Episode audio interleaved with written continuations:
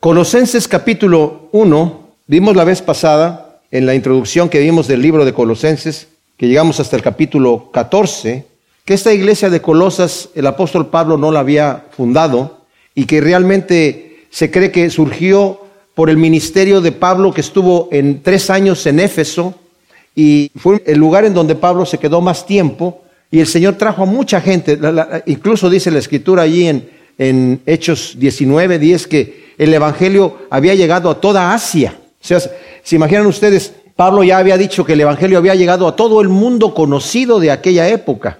Entonces, es realmente impresionante ver cómo, aunque el apóstol no fundó esta iglesia, Epafras, que era uno de los nativos de Colosas, había llegado a Éfeso y también estaba allí Filemón y otras personas que de, la, de la zona. De hecho, algunos de los eh, eruditos bíblicos cuando eh, estudian la carta a Colosenses inmediatamente después, estudian Filemón porque es como vienen pegadas ahí, pero nosotros lo vamos a hacer en orden, como cuando lleguemos a Filemón, estudiaremos Filemón y le haremos referencia a esta carta, ¿verdad? Colosas habíamos dicho que en su época, en el, el siglo V antes de Cristo, era una ciudad muy próspera porque estaba en una ruta que se llamaba el Camino Real que comunicaba el comercio entre Siria y Roma, y, entonces era un lugar importante ahí, pero ya para la época de Pablo era solamente una pequeña aldea. Había muy pocos habitantes ahí, y unos años, pocos años después de que Pablo escribe su carta, un gran terremoto destruye totalmente la ciudad y después la volvieron a replantar, pero en, otra, en otro lado, y ahí quedaron solamente las ruinas, ¿verdad? Porque era un lugar de mucho movimiento eh, telúrico ahí, entonces pues sufrió esta desgracia. No obstante, esta carta, que tiene un mensaje central tremendo, es para esas pocas personas que están ahí, pero eh, es una iglesia que aunque Pablo no la fundó, por el testimonio que Epafras le está diciendo de cómo están firmes, aunque habían llegado personas con doctrinas muy destructivas, no, los, no se habían tambaleado la iglesia, mantenían firmes ellos en el Señor. O sea, recibieron el Evangelio puro, un Evangelio, mis amados, que los judíos no lo entendían. Habíamos mencionado que los judíos al principio pensaron el Evangelio es exclusivamente para los judíos. El Señor le tuvo que decir a Pedro, darle esa visión de una manta con animales impuros y le dijo, mata y come. Y Pedro dijo, no, Señor, yo solamente he comido cosas kosher, no he comido ninguna cosa inmunda. Y dice, tú no llames inmundo lo que yo ya limpié. se lo dijo tres veces. Esa visión le pasó tres veces. Y Pedro entendió que el Señor estaba limpiando a los gentiles. Y luego lo envía a casa de Cornelio, un gentil, un centurión romano, a predicar el Evangelio y Pedro ve que se convierten. Al siguiente día lo mandan a llamar de la iglesia. Pedro, ¿qué estás haciendo? Metiéndote a comer en casa de gentiles. Nosotros los judíos no hacemos eso. Eso es la iglesia cristiana. No entendían este concepto. Entonces después vimos que el Señor a Pablo, que era un fariseo fanático, un terrorista, que andaba persiguiendo el Evangelio a los cristianos, el Señor lo toma y se le aparece camino a Damasco y le dice, Pablo, ¿por qué me persigues? ¿Quién eres tú, Señor? Yo soy Jesús a quien tú estás persiguiendo. Y luego el Señor lo convierte en el pastor, en el apóstol de los gentiles, para llevar el Evangelio a los gentiles, algo que un fariseo fanático jamás hubiera hecho. Pero lo, lo hermoso de todo esto, mis amados, es que el Señor le revela a este fanático el Evangelio de la gracia, cosa que la mayoría de los cristianos no entendían. Entonces había muchos formas de pensamiento en esta época. No solamente había muchos de los judíos ya cristianos que se habían convertido al Señor que decían, pero es que hay que guardar la ley para ser un verdadero cristiano. A, Pablo se le habían aparecido en su propia iglesia en Antioquía, diciendo estas gentes, si ustedes no se circuncidan y no guardan la ley de Moisés, no van a poder ser salvos. Y Pablo dijo, un momento, ese no es el evangelio que yo recibí del Señor Jesús. Y Pablo, como dijeron, fan, fanático guardador de la ley pero ya había recibido el Evangelio de la Gracia. Ese Evangelio de Gracia fue el que predicó en, en, Éfeso y ese Evangelio de Gracia fue el que llevó Epafras a Colosas y ellos lo recibieron así. Mis amados, para, para subir al cielo no se necesita una escalera grande y una chiquita, como dice por ahí la canción. Ni, ni es que eh, el que quiere azul celeste que le cueste. No, el Señor hizo todo el trabajo por nosotros, el precio fue pagado. Él en la cruz dijo, todo está consumado. Y como vamos a ver aquí, esta, carta se trata sobre todo de presentar la supremacía de Cristo. En la carta de los Efesios, que es una carta paralela a esta, se habla del cuerpo de Cristo, como lo vamos a ver aquí más adelante, y de que Cristo es la cabeza, pero hace un énfasis especial sobre el cuerpo de Cristo. Aquí Pablo también va a hablar del cuerpo de Cristo y de la cabeza que es Cristo, pero el énfasis lo va a hacer en Cristo Jesús.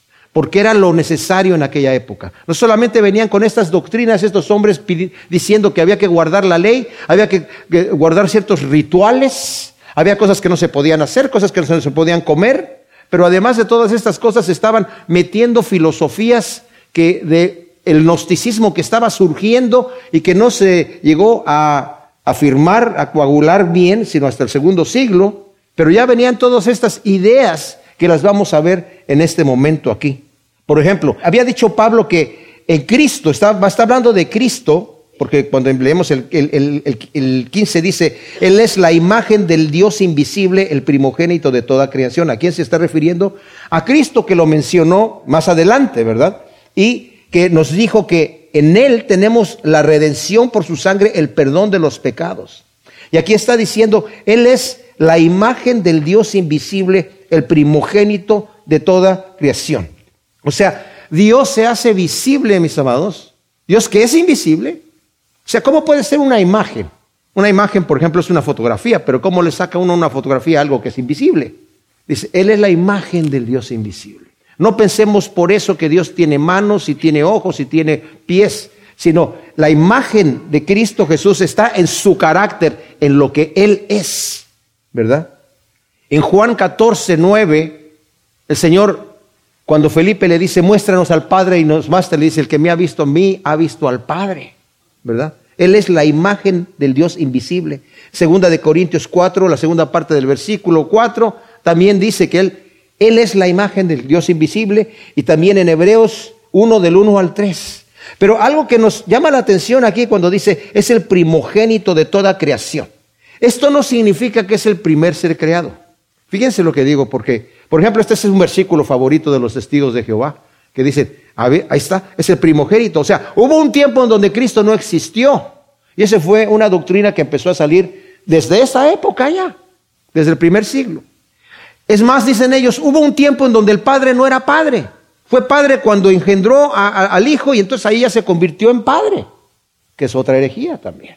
Cuando dice que es el primogénito de toda creación, no sé por qué Pablo utilizó esta, esta palabra, protótocos, que también significa Él es antes y el principal de todo. En el, en el, Salmo 89 se nos da una definición de lo que debería ser la palabra primogénito, porque cuando hablamos de primogénito inmediatamente estamos pensando que puede ser el primer hijo, el hijo mayor que ha nacido, pero aquí se nos habla de una posición de preeminencia y no tanto de, no tanto de tiempo, fíjense bien, sino de posición. Por ejemplo, el versículo 27 dice, yo también lo constituiré por primogénito, el más excelso de los reyes de la tierra. Pues está hablando el Señor acerca del rey, ¿verdad? Yo lo voy a constituir como primogénito y como que da la definición, ¿qué significa eso? El más excelso. O sea, el primogénito de toda creación tampoco quiere decir que es el principal de todo lo que Dios creó. Porque dice el siguiente versículo, porque en Él fueron creadas todas las cosas en los cielos y en la tierra, visibles e invisibles. Todo fue creado por Él y para Él. O sea, cuando hablamos de que todo lo que existe fue creado por Él, mis amados, obviamente se excluye el creador que está creando. Dios es eterno y eso para nuestras mentes humanas, finitas, que estamos sujetos al tiempo y al espacio, es imposible comprender. Podemos comprender la eternidad de aquí para adelante, que el tiempo continúe y continúe y continúe y continúe, perfecto. Pero hacia atrás nos es imposible concebir cómo que esto siempre ha existido. Pero la evidencia, mis amados, es las cosas creadas. Por ejemplo, los ateos que no creen en Dios y que están hablando de que venimos del proceso de la evolución, aunque muy erróneamente están basando sus situaciones en situaciones pseudocientíficas que no tienen ninguna base científica realmente, esas teorías, no dan ninguna explicación acerca de por qué tenemos la materia. O sea, sí, claro, dicen, se juntaron algunos componentes químicos, algunos aminoácidos que empezaron a formar de alguna manera proteínas y las proteínas empezaron y, empiezan a, hacer toda esta situación que así, por azar, se hizo lo que es ahora, digamos, perfecto, ¿verdad? Con toda la tecnología eh, súper desarrollada que hay en todos los seres vivos. Pero lo que no explican, aunque eso tampoco lo pueden explicar muy bien, ¿De dónde viene la materia? ¿De dónde viene todo lo que existe? ¿De dónde viene la cantidad de átomos que tenemos en el universo? Y como no lo pueden explicar, no pueden suponer que eso siempre ha existido porque nuestra mente no da para eso. ¿Cómo que la materia siempre ha existido? No tiene ningún sentido. La misma ley de la termodinámica, ¿verdad? La segunda ley dice que todo se va descomponiendo, va entrando en una entropía. No podemos estar en la posición que estamos ahí si esto es eterno. Vamos como digamos de caída. Vamos eh, como una, una cascada, vamos a la mitad de la cascada. ¿verdad? En algún momento dado, esa agua todo estaba arriba, toda la energía va pasando de un estado superior a un estado inferior. No se pierde, pero se va transformando. El detalle es este, mis amados. ¿Cómo es que tenemos la cantidad de átomos que tenemos en el universo y de dónde vienen y cuándo empezó? Bueno, el astrofísico Stephen Hawking, me acuerdo que cuando falleció salieron varios artículos de él en el internet y yo vi un, un, un video de YouTube que no duraba mucho, y decía el origen del universo, y dije, a ver qué va a decir este tipo del origen del universo, porque yo sabía que él era ateo. Y dice, bueno, el universo empezó hace, en inglés son 10 billones de años, en, español serían 10 mil millones de años, con lo que se denomina el Big Bang, ¿verdad? Y dice, empezó allí, y, y antes de eso, pues no había nada. Entonces, debemos suponer, dice él, que el universo simplemente se creó a sí mismo. Esto no tiene ningún sentido. No tiene ninguna base científica. Pero, como dije, Dios es eterno. Y como nos va a decir aquí, de Él mismo salen estas cosas. Ahora, cuando está diciendo aquí que Él es eh, el, primogénito de, toda la creación, ¿verdad? Y como ya leímos el versículo 16, debo decir que los, los gnósticos, gnósticos quiere decir de gnosis, conocimiento, los que conocen supuestamente, ellos decían que el universo material y el universo espiritual son eh, eh, no son compatibles. Que Dios, que es el creador, empezó a tener emanaciones de Él mismo y esas emanaciones se convirtieron a sí mismo en creadores de otras cosas y hubo emanaciones de las emanaciones de las emanaciones, que Cristo es una de las emanaciones que vino posteriormente de Dios, ¿verdad? Y decían ellos, esa, esa, esa doctrina se estaba metiendo también aquí en Colosas. Pero aquí está diciendo, ellos decían que lo, material no puede ser con lo, con lo, carnal, pero si Cristo realmente es el creador de todas las cosas, entonces Él es el que hizo la materia y pues no puede ser un Dios, el Dios, Dios, Dios, verdadero, ¿verdad?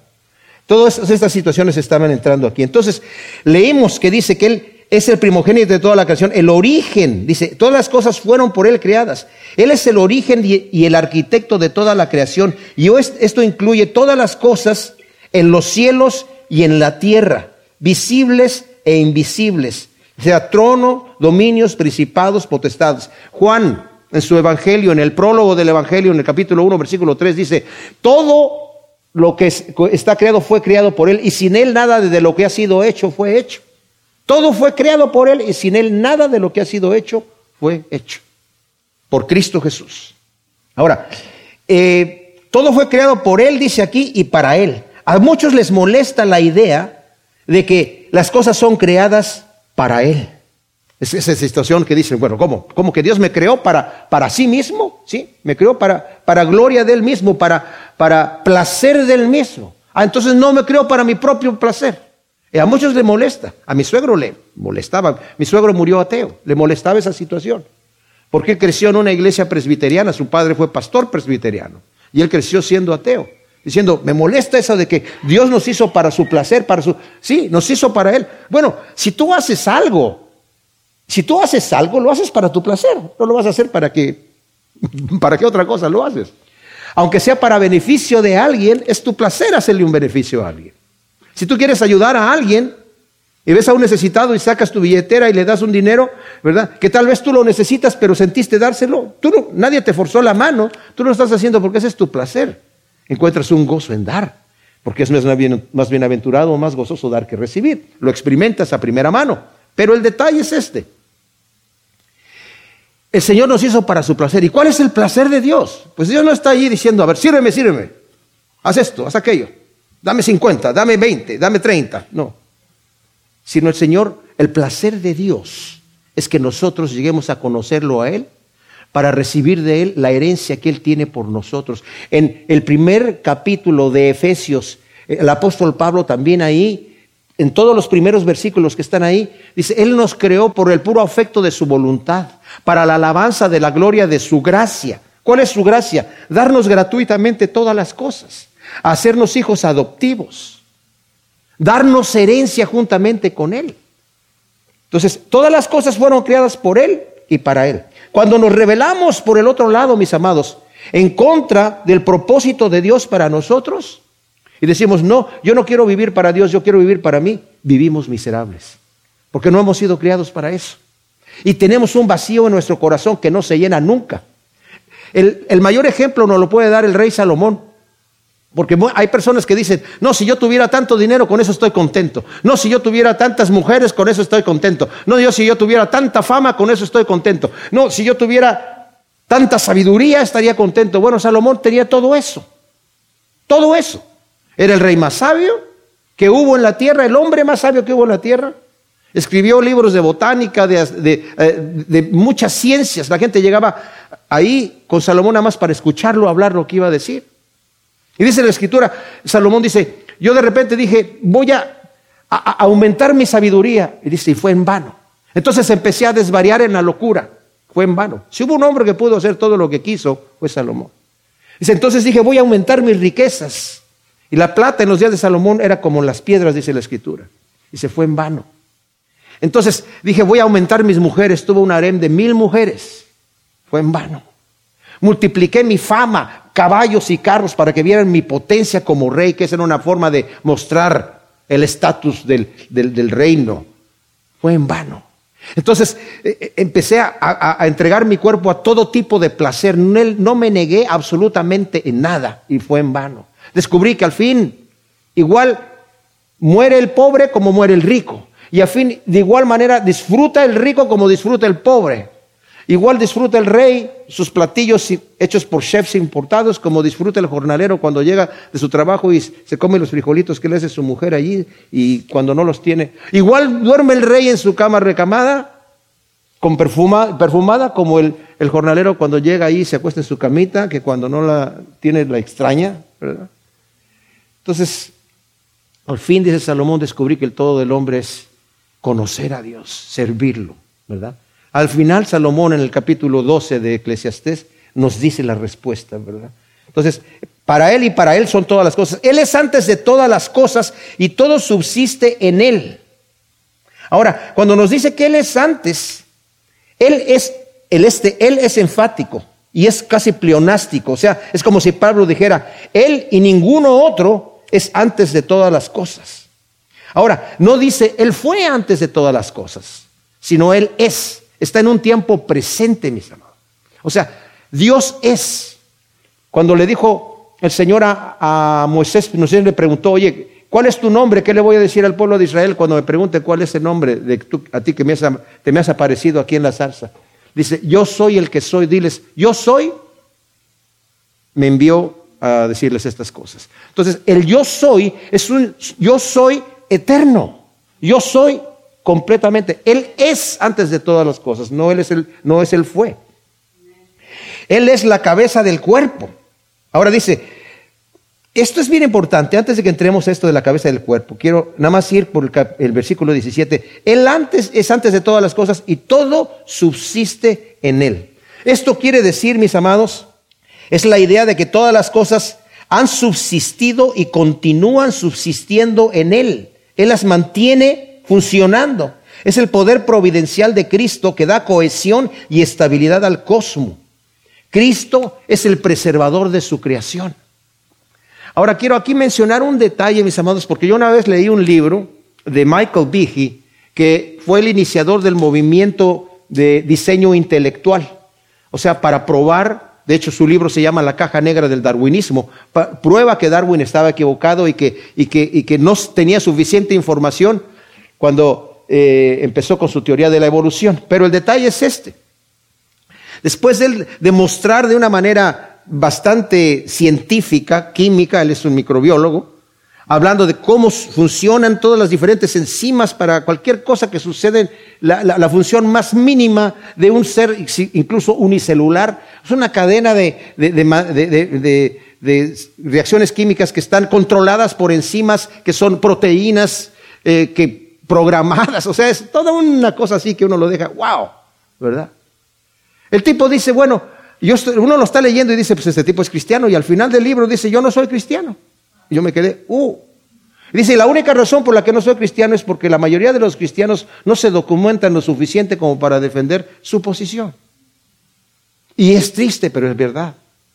Y este, este versículo de 17 que dice, todas las cosas por Él subsisten, yo he escuchado este, este, este, tal vez ustedes lo han escuchado, porque lo he escuchado de muchos predicadores. El átomo, sabemos que tiene principalmente tres partículas, protones, neutrones y electrones. Los protones y los neutrones están en el núcleo y los electrones están girando en órbita. Órbita quiere decir que hay una atracción de los electrones que son de carga eléctrica negativa hacia el núcleo, pero la fuerza centrífuga los mantiene en órbita. Pero en el núcleo están los protones que tienen carga positiva y los neutrones que no tienen carga. Entonces estos señores dicen, bueno, los protones que tienen carga positiva y, la, fuerza con la que se repelen es tan tremenda, pues de ahí viene la bomba de neutrones, la bomba atómica, ¿verdad?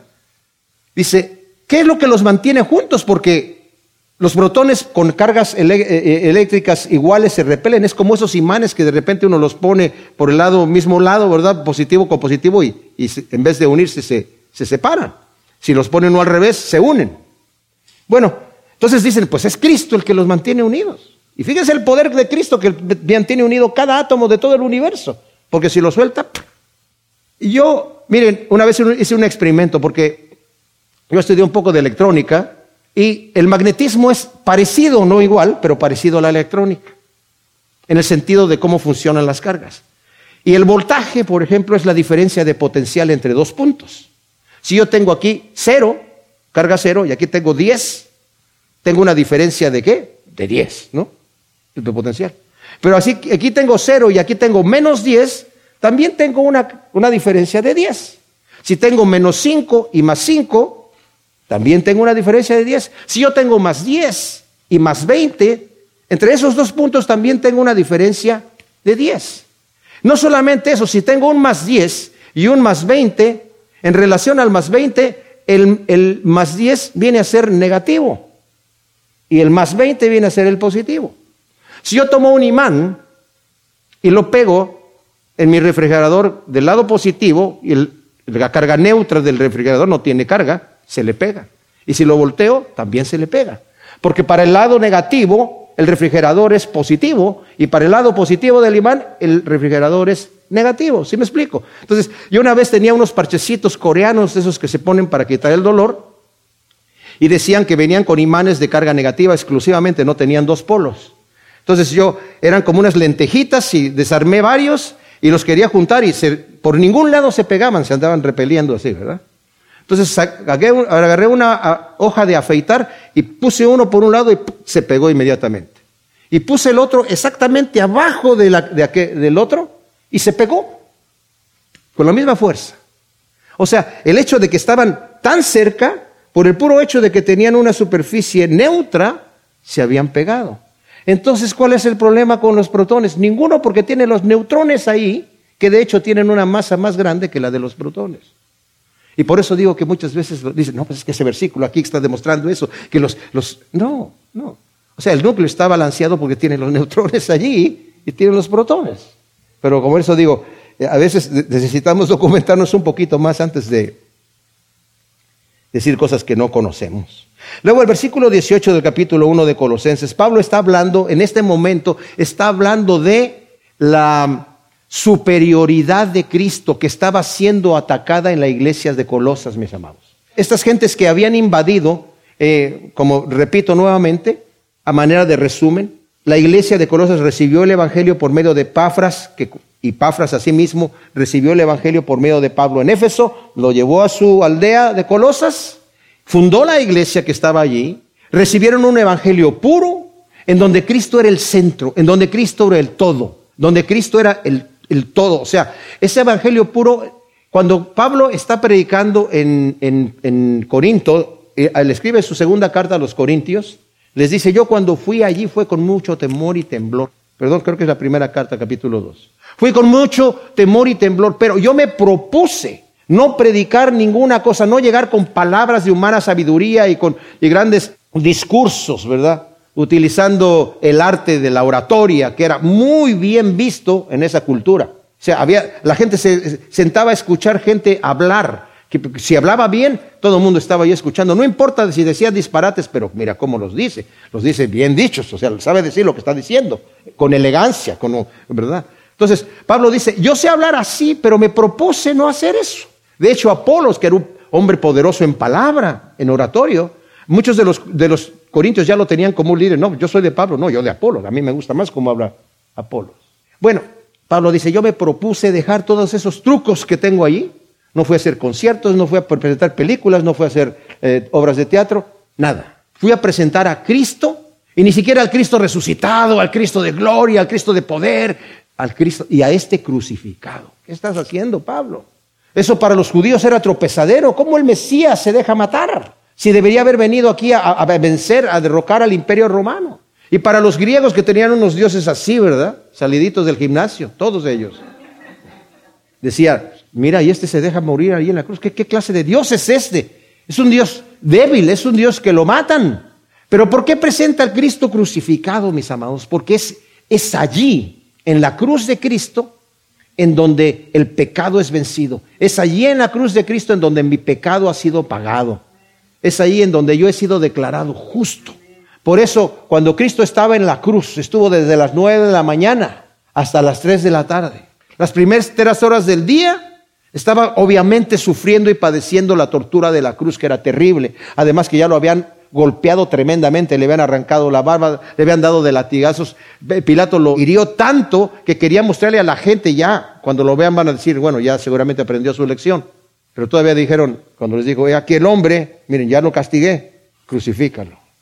Las primeras tres horas Llegó el cenit del sol, estaba el sol brillante, y a partir de las doce del día se oscureció todo, hubo tinieblas en toda la tierra como no hubo antes, y hasta las tres de la tarde. Y en esas tres horas últimas, mis amados, fue cuando el Padre dejó a su Hijo solo allí, cargando nuestros pecados, consumiéndolos, pagando por ellos, haciendo la propiciación por nuestros pecados. Ese era el mensaje que habían recibido los colosenses. Cristo lo ha hecho todo por ti. Lo único que tienes que hacer es llegar delante de Él, decirle, Señor, muchas gracias, te entrego mi vida y ahora yo necesito que en el momento que eso sucede, Cristo entra en nuestro corazón y hace una obra en nosotros, una obra en donde nos va llevando de gloria en gloria, nos va llevando de escalón en escalón, pero es la obra que Él hace. Estos señores que venían aquí, estos falsos maestros que se habían introducido allí a Colosas estaban diciendo, ah, mira, sí, eres cristiano, aceptaste a Cristo, mira, está muy bien, está bien, pero eh, si quieres ser un verdadero cristiano, tienes que añadirle cositas, tienes que guardar la ley, tienes que dejar de comer alimentos que son, no son kosher, que, no son puros, que no son aprobados por la ley de Dios. Fue Dios mismo el que dio la lista. Tienes que eh, empezar a hacer, no toques eso, no comas aquello, no hagas esto, no hagas esto, no que y dice Pablo, eh, todas esas cosas, nos lo va a decir en el capítulo 2, tienen cierta reputación de sabiduría. O sea, cuando uno las ve, dice, no, tiene razón. En cuanto a la disciplina y al duro trato del cuerpo, pero no tiene ningún valor contra los apetitos de la carne. Entonces, eso estaba poniendo a Cristo como en un segundo lugar. Sí está bien Cristo. Cristo es un ingrediente más para tu salvación. Pero tú tienes que hacer todas estas cositas acá. Ahora, no, no quiere decir eso que nos vamos a quedar con los brazos cruzados. Porque justamente lo que Pablo aquí está diciendo, y va a decir, cuando Cristo está morando en tu corazón, la evidencia es una transformación en tu vida. Es una transformación que va creciendo, que va, nos vamos acercando al Señor. Y siempre tenemos que estar haciéndonos la pregunta, mis amados, todo el tiempo. ¿Estoy más cerca de Cristo ahora que como estuve el año pasado? No soy lo que quiero ser, pero no soy lo que era antes. ¿Es esa la realidad de mi vida? Tengo un volumen 2 en mi vida, después del volumen 1 que yo ya tuve. O estoy igual, o incluso me estoy regresando a como estaba antes, o peor. Porque todas esas cosas son posibles. Dios no nos va a torcer el brazo para seguirlo a Él, mis amados. Esto no quiere decir que si alguien ha caído y ha tropezado, no se puede levantar porque la Escritura dice que siete veces caerá el justo y siete veces se va a levantar. Pero nos levantamos en el poder de Cristo. De ahí viene el hijo pródigo, de ahí viene la oveja perdida, de ahí viene la moneda perdida. Cuando el Señor es el que sale a encontrarnos, a buscarnos, a decir, eh, levántate, vámonos, adelante, continúa, continúa, no te alejes. El enemigo te dice, ¿con qué cara le vas a decir al Señor ahora? ¿Con qué cara te vas a acercar al Señor así? No. Entonces, dice aquí, Él es la cabeza del cuerpo. Cristo es la cabeza del cuerpo, de la iglesia. Él es el principio, el primogénito de los muertos para que en todo tenga Él la preeminencia. Ahora, Cristo es la cabeza del cuerpo, que es la iglesia. Él es el que debe dirigir a la iglesia y a cada miembro en particular, mis amados. Nosotros debemos dejarnos dirigir por el Señor. El Señor no solamente va a dirigir la iglesia como un movimiento, sino la iglesia la constituimos nosotros, somos miembros del cuerpo de Cristo. Y cuando un miembro no está haciendo su función dentro del cuerpo de Cristo, se duele todo el cuerpo, no está funcionando como debería ser. Unidos en amor, nos dice la Escritura, nos dice cómo debemos estar. Unidos en amor, nosotros presentándonos al Señor, nuestros cuerpos en sacrificio santo, agradable a Dios. El sacrificio no es que me voy a andar de rodillas y a dar golpes de pecho. El sacrificio es que no voy a darle gusto a mi carne. Ese es mi sacrificio que yo me presento delante de Dios. Así como presentaba a mis miembros antes para la injusticia, ahora los voy a presentar para la justicia. Santo, agradable a Dios, no conformándome a los pensamientos y a los deseos de este mundo, sino siendo transformado por la renovación de mi entendimiento. Y entonces voy a saber y a comprobar cuál es la buena voluntad de Dios para mí, agradable y perfecta. Y cuando estoy en esa posición y estoy haciendo la voluntad de Dios, estoy funcionando activamente, productivamente dentro del cuerpo de Cristo. Y Él es la cabeza que me está dirigiendo. Por eso dije yo, aquí el énfasis es en la cabeza. El, Efesios había puesto el énfasis del cuerpo de Cristo en el cuerpo, mencionando que Cristo es la cabeza, pero aquí es en la cabeza, para que en todo Él tenga la preeminencia. Luego dice, Él es el primogénito de los muertos, es decir, Cristo fue quien venció el poder de la muerte por medio de su propia muerte y de su gloriosa resurrección. En, el libro de Hebreos, ah, el escritor de Hebreos, que muchos piensan que es Pablo, yo personalmente también pienso que es así, ¿verdad? nos habla acerca de lo que eh, el Señor hizo en la cruz por nosotros y nos dice en el capítulo 2 de Hebreos, en el versículo 14, así que por cuanto los hijos fueron consustanciales con sangre y carne, de igual manera Cristo también participó de estas, de la carne y de la sangre, para destruir por medio de la muerte al que tenía el imperio de la muerte, esto es, al diablo. O sea, imagínense ustedes, para destruir por medio de la muerte al que tenía el imperio de la muerte, para destruir al diablo. Él tenía el imperio de la muerte. Y librar a todos aquellos que por temor a la muerte están sujetos a vivir en esclavitud. Cuando habla del primogénito de los muertos, mis amados, es el que venció con poder, con el poder de su muerte y de su resurrección a la muerte. Ahora la muerte va a venir a nosotros en forma física, pero el aguijón de la muerte es el pecado. Pero ya el pecado ha sido pagado por Cristo en la cruz. De manera que la muerte para nosotros ya no, ya no tiene sentido, ya no tiene, no tiene, no hay golpe que nos pueda dar, porque ya no tenemos el temor de la muerte. Porque podemos decir como Pablo, para mí el vivir es Cristo y el morir es ganancia, así que ya no sé qué escoger. Porque estar aquí para servir al Señor es para beneficio de todos los demás, a los cuales puedo yo también estar ayudando, pero estar con Cristo es muchísimo mejor. Como les dije que un día lo platiqué la vez pasada, ¿no? Que eh, estaba yo con un, doctor que me estaba preguntando y me dice, ¿tú qué, tomas normalmente cuando... Le digo, yo tomo té, helado. Ah, ¿orgánico? No. ¿Qué té tomas? Le dije, yo pues me tomo un té de Starbucks. Ese es un boleto a Cristo. O sea, ticket to Jesus, me dijo el té. Y ya le iba a decir, pues deme dos. si es un boleto a Cristo, deme dos. Le, doy uno a mi esposa y nos vamos inmediatamente. Para nosotros el morir es ganancia, porque sabemos que vamos a estar con el Señor. Pasamos de esta vida de dolor y de, de, opresión y de, angustias y, de todas estas cosas a estar con el Señor y decir gracias Señor. Qué glorioso va a ser cuando estemos con Él. Algunos dicen que Pablo cuando lo apedrearon en Listra, ¿verdad? Y que lo sacaron pensando que estaba muerto, algunos piensan que a lo mejor sí estaba muerto y con la oración de los hermanos resucitó allí, ¿verdad? No se sabemos porque él habla de que fue al tercer cielo y toda esta situación. Eh, bueno, eh, y se cree que fue en, esa, en, esa, en ese momento que les sucedió esa, esa cuando fue al, tercer cielo. Pero algunos estaban platicando, están los hermanos allí orando por Pablo, Señor bendito, levanta a nuestro siervo. Y si de repente ven que se empieza a mover la mano derecha y empieza a, encogerla así, hace un puño y de repente ¡pah! le pega el primero y dice, ¿para qué me regresaste? Yo conocí a un misionero ya mayor que sí oraron por él, ¿verdad? Y él, según él, ya estaba en, la gloria, estaba viendo unos pastos que no sé qué, y estaba muy molesto porque habían. Dice, ¿para qué me trajeron de nuevo aquí? Estoy aquí enfermo en la cama. Y yo ya estaba bien y estaba yo, oh, Señor bendito, y de repente, para atrás. Ahora, esto, quiero decir esto porque eh, eh, el primogénito de los muertos no quiere decir, no, personalmente yo lo pienso así, que fue el primero que resucitó. Hay gente que dice que así es. Porque leemos en Lucas 16, del 19 al 31, cuando nos habla allí de el rico y Lázaro, que había un rico que hacía banquetes todos los días, ¿verdad?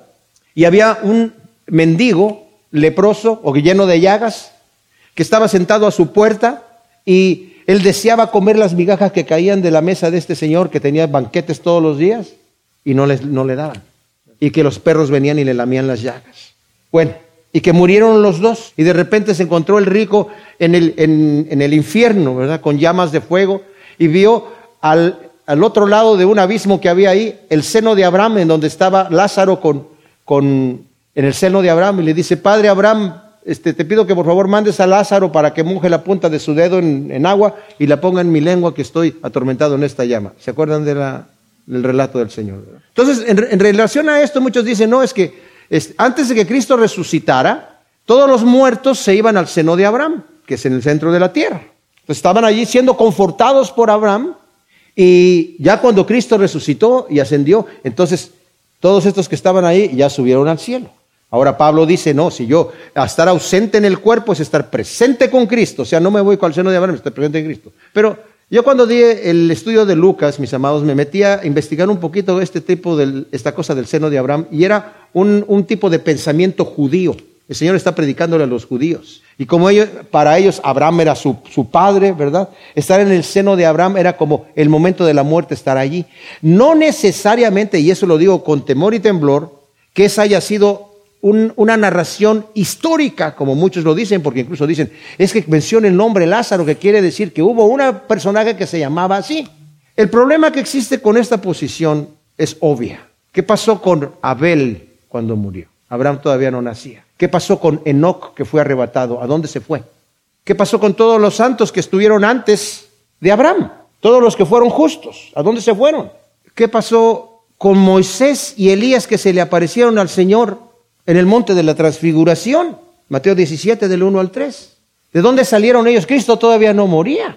Entonces estaban en el, seno de Abraham y de ahí se vinieron para acá o qué sucedió.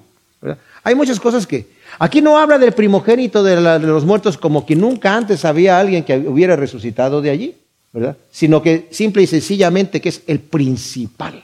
Es por medio de su resurrección, fíjense, por medio de su muerte y su resurrección, es que el mismo Enoch que caminó con Dios tuvo entrada al reino de Dios, porque nadie, no hay justo ni a un uno, no hay quien busque a Dios. El mismo Abel, los mismos que se fueron con el Señor, el mismo Moisés y Elías que se le aparecieron allí al Señor, hablándole de su partida, ellos estaban en la gloria por el sacrificio de Cristo en la cruz, porque el sacrificio de Cristo Jesús abarca para todos lados. No podemos decir, antes del sacrificio de Cristo Jesús no había necesidad de la cruz, no, la cruz es eterna, va para todos lados. Entonces, Él es el primogénito de los muertos.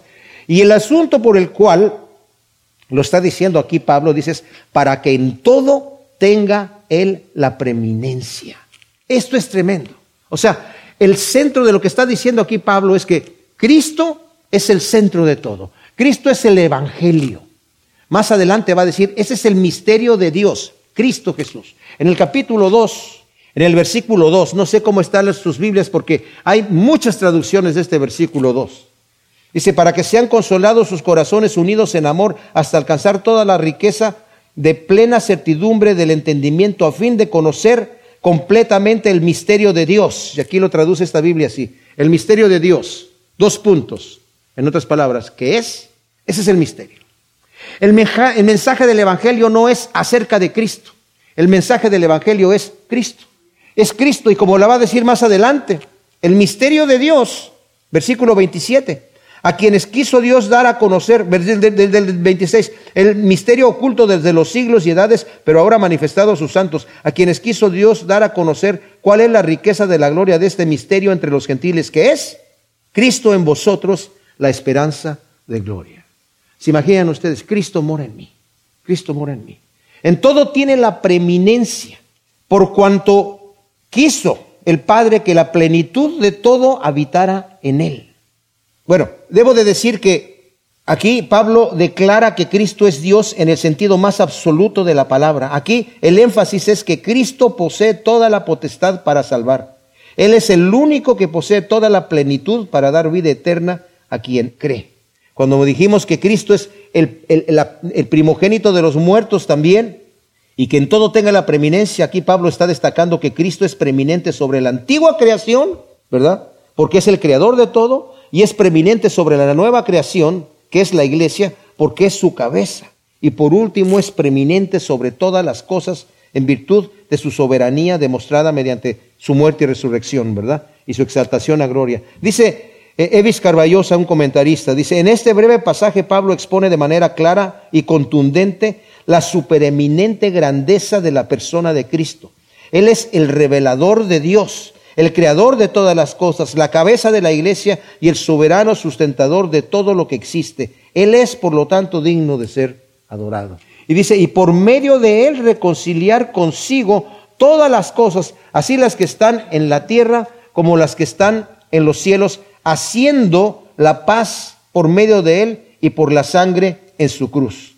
El Padre en Cristo reconcilió todas las cosas en él, las que están en la tierra que somos nosotros, toda la creación. Pablo en Romanos 8 dice algo tremendísimo, ¿verdad? Porque sabemos que la creación no fue hecha como es ahora, sino fue creado perfecto hasta que la caída del hombre. Entonces, una vez que el hombre cayó, la creación fue sujetada a vanidad, nos dice la escritura. Y por ejemplo nos dice en el versículo 19, porque el profundo anhelo de la creación, 19 del 8 de Romanos, el profundo anhelo de la creación espera la revelación de los hijos de Dios porque la creación fue sometida a vanidad no por su propia voluntad, sino por el que la sujetó en esperanza. O sea, Dios la sujetó a vanidad en esperanza, de que también la creación misma será liberada de la esclavitud de corrupción a la libertad gloriosa de los hijos de Dios. Porque sabemos que toda la creación gime a una y a una sufre en dolores de parto hasta ahora. Y no solo ella, sino que también nosotros mismos que tenemos las primicias del Espíritu, nosotros también gemimos dentro de nosotros mismos esperando ansiosamente la adopción, la redención de nuestro cuerpo. O sea, vamos a ser transformados, mis amados, por el poder de Dios. ¿Por qué? Porque el Señor hizo reconciliar consigo todas las cosas, así las que están en el cielo como las que están en la tierra. En el segunda de Corintios capítulo 5 también nos dice la escritura, a partir del versículo 18, nos dice, y todo esto proviene de Dios. Bueno, veamos el 17, de modo que si alguno es nueva criatura, en el Cristo todas las cosas viejas pasaron y aquí todas son hechas nuevas. Y todo esto proviene de Dios, quien nos reconcilió consigo mismo por medio del Mesías y nos confió el ministerio de la reconciliación. Esto es, que Dios estaba en el Mesías o en Cristo reconciliando al mundo consigo mismo no tomándoles en cuenta sus, pecados, y puso en nosotros la palabra de la reconciliación. Así que somos embajadores en nombre del Mesías, como si Dios rogara por medio de nosotros. Rogamos en el nombre del Mesías, reconciliados con Dios. Leamos nuevamente el 19. Esto es el ministerio de la reconciliación, que Dios estaba en Cristo reconciliando al mundo consigo mismo, no tomándoles en cuenta sus pecados. ¿Y cómo lo hizo? Lo dice el versículo 21. Al que no conoció pecado, por nosotros lo hizo pecado para que nosotros llegáramos a hacer justicia de Dios en él. O sea, el Señor nos reconcilió de esta manera. Teníamos una deuda con Dios y Dios la pagó. Como la historia que, que les he dado de ese juez en Arizona, que tenía, eh, estaba juzgando a una joven por un delito de, de tránsito, ¿verdad? Una infracción. Y habiendo ya dictado la sentencia, le puso la multa más grande permitida por esa infracción, para hacer una justicia total. Pero una vez dada la sentencia, se puso de pie, se quitó la toga, sacó su chequera y él mismo firmó el cheque porque esa joven era su hija. O sea, no quebrantó la ley, pero pagó el precio total. Y eso es lo que está diciendo aquí. El precio de, el castigo de, nosotros, la reconciliación la hizo el Señor a través de la muerte en la cruz de Cristo. Al que no conoció pecado, lo hizo pecado. Esas tres horas de oscuridad finales en la cruz de Cristo eran oscuridad y tinieblas porque Cristo estaba cargando nuestros pecados, mis amados. Ese es el Evangelio. Ahora yo por fe no tengo que padecer lo que padeció el Señor, solamente tengo que recibir por fe lo que Él ya hizo por mí.